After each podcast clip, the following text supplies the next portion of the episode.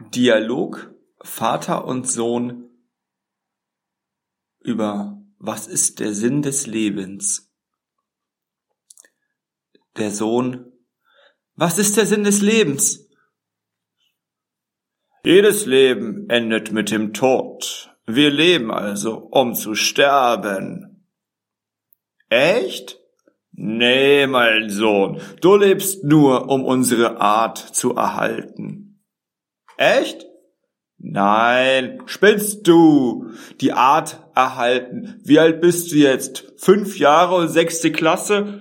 Da solltest du eigentlich wissen, dass der Mensch die Natur vernichtet, endliche Rohstoffe ausbeutet, sich bekriegt und die richtigen Katastrophen erst wahrnimmt, wenn sie da sind. Aber nein, der Sinn ist, fröhlich zu leben, gar nicht an Probleme zu denken. Es ist eh nur Kopfsache, welche Probleme wirklich in den Augen aller existieren. Mein Sohn, lebe einfach, habe Spaß, berausche dich mit Gefühlen, es lässt sich eh nichts ändern. Es will keine Änderung, also einfach mitlaufen, okay? Also Vater heißt Leben glücklich leben? Nein, so natürlich nicht. Das wäre egoistisch. Und sobald du glücklich wärst, mein Sohn, ja, dann wäre auch dein Sinn erfüllt und du hättest keine Motivation, noch was Neues zu machen. Und Gefühle sind immer nur Momente. Ja, Vater, und was ist jetzt der Sinn des Lebens? Ganz einfach, die Erwartungen und Hoffnungen deiner Eltern zu erfüllen, die, der Gesellschaft ja, und die der Welt. Werde Arzt und rette die Welt. Du musst zugeben, dass das wirklich eine große, wichtige und starke Motivation ist. Der Sinn des Lebens ist also für andere leben, sie glücklicher leben zu lassen. Hm. Ja, schwierig ist nur, welche Menschen genau einem wichtig sind. Das Leben welcher Menschen eher verschönern als das anderer Du lebst einmal an nur einer Stelle und kannst auch nicht alles oder nichts, du kannst nicht alle retten. Es gibt immer welche, die in allem besser sind als du. Survival for the fittest, Wettbewerb. Der Sinn des Lebens ist, besser zu sein als andere Menschen. Mehr Leistung, besseres Aussehen, eigennütziger und asozialer. Nicht zur Seite schauen. Äh, das klingt jetzt aber nicht so positiv. Ha, ha, ha. Ja, positiv, mein Sohn. Selbst der Tod kann positiv gesehen werden. Materielle asketengleiche Armut kann mit glücklicherem freiem Leben assoziiert werden. Denk an Diogenes. Er lebte in einer Tonne in einem, und er war glücklich in seiner Besitzlosigkeit und Bedürfnislosigkeit. Es gibt kein objektives Gut oder Schlecht. Jeder hat seine eigene Idee von der Wirklichkeit. Aber Vater, dass ich dein Sohn bin, das ist doch schon die Wirklichkeit, oder? Nur solange wir es auf Papier nachweisen können. Oder wie sicher wir das sind, das zu glauben oder zu wissen, dass wir, dass wir miteinander verwandt sind. Für die Außenwelt bist du nichts weiter als ein junger und ich ein alter Mensch, du ein naiver Mensch, ich ein weiser Mensch. Wobei das Alter auch schwer zu erfassen ist und eine Reihe von Vorurteilen mitbringt. Ja, aber Vater, also wie lebe ich jetzt richtig und was soll ich tun? Was soll ich arbeiten? Ja, mein Sohn, du hast die Freiheit, was du willst, ne? Ha, das ist leicht hingeratschlagt. Es herrscht Chancengleichheit und Freiheit. Äh, du kannst also arbeiten, was du willst und sein und werden, wer du willst. Ja, und wo ist jetzt das Aber?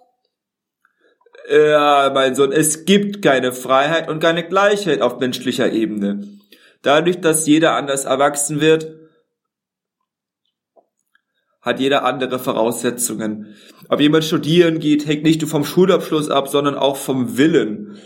Das bedeutet, dass der Mensch sich selbst in der Freiheit beschneidet oder durch Erfahrungen beschnitten wurde, im Selbstvertrauen geschädigt wurde möglicherweise. Manche Möglichkeiten sieht man auch nicht, weil man sie nicht kennt oder glaubensmäßig für ausgeschlossen hält. Gib einem Mann ein Brot und ein Messer. Die meisten sehen nur die Möglichkeit Brot schneiden und essen. Theoretisch gibt es viel mehr Möglichkeiten. Ich könnte mit dem Messer aus dem Brot eine Figur schnitzen. Also welche Möglichkeiten hat dann jeder wirklich? Welche Möglichkeiten sieht man? Und für welche entscheidet man sich letzten Endlich? Zu welcher Situation? Oh mein Gott, Vater, warum muss man über all das nachdenken? So, und die Frage ist, wie frei man selber bewusst steuern kann, was man denkt. Ich möchte gerne den Kindern in Afrika helfen. Die große Frage beim Helfen, mein Sohn, ist nicht nur wem, sondern auch wie. So gibt es sogenannte finanzielle Entwicklungshilfe, die Überweisungen, die Überweisungen von hohen Geldbeträgen leistet. Man denkt von sich, man würde was Gutes tun, aber wie genau hilft das Geld und bei was genau?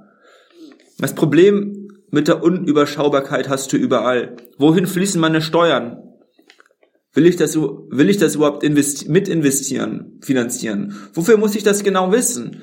Wird das Brot wie gebacken? Warum ist der Shirt so viel billiger als das andere? Warum verdient der Mann hierbei weniger als die Frau? Sohn, man kann sich viele Fragen stellen. Was sind die richtigen aber? Die wichtigen? Und was sind dann die Antworten auf die wichtigen Fragen? Und sind Fragen nicht immer auch zugleich Probleme? Was für Typen von Fragen gibt es eigentlich? Frage ich nach dem Wie oder nach dem Was? Sind die W-Fragen allgemein die richtigen Fragen, offene oder geschlossene Fragen? Und wenn ich jetzt jeden Tag das gleiche arbeite, tue, denke und mache, ist es dann gut? Ich habe es immer so gemacht. Gibt es was Besseres und soll ich darüber nachdenken? Komme ich auf die Idee, das zu hinterfragen? Was soll ich bezweifeln? Oh Gott, Vater, das ist so kompliziert, aber irgendwie nachvollziehbar. Ja, Sohn, Dadurch, dass alles einen Gegenpol hat, einen Gegensatz, ein Dualismus ist, wir eigentlich nur in Gegensätzen und Vergleichen leben, ist es wirklich schwer zu finden, was richtig und was wirklich ist. Nichts scheint fest und alles scheint im Wandel zu sein. Aber ich meine, dass der geistliche Wandel auch Idee der klassischen Bildung ist. Vervollkommnung, Menschwerdung, Veredelung, nur ist das klassische Bildungsideal vielleicht überholt? Sohn? Ja, das kriegen wir erst in der neunten Klasse vielleicht. Kann aber auch sein, dass wir stattdessen eher Informatik lernen. Vater, mit Geistestätigkeiten und Kunst kann man ja kein Geld verdienen und auch nichts ändern. Die ganzen Genies sind tot. Viele aus heutiger Sicht psychisch krank und die Gedanken von denen werden auch heute noch gedacht. Aber Durchsetzung fand bislang kein Gedanke ob das möglich oder wünschenswert wäre. Die Vorbilder des Denkens sind tot und ihre Ideen in der Praxis ebenfalls. Das macht es umso schwieriger, sich an solchen Ideen tatkräftig aufzuhängen. Von Denken und Reden kommt ja nichts, ne? Das Problem liegt einfach in der Unterschiedlichkeit des Denkens. Jeder hat irgendwie eine andere Idee von einem Baum oder einem Auto. Jeder assoziiert damit, assoziiert damit andere Dinge. Jeder fühlt dabei anders.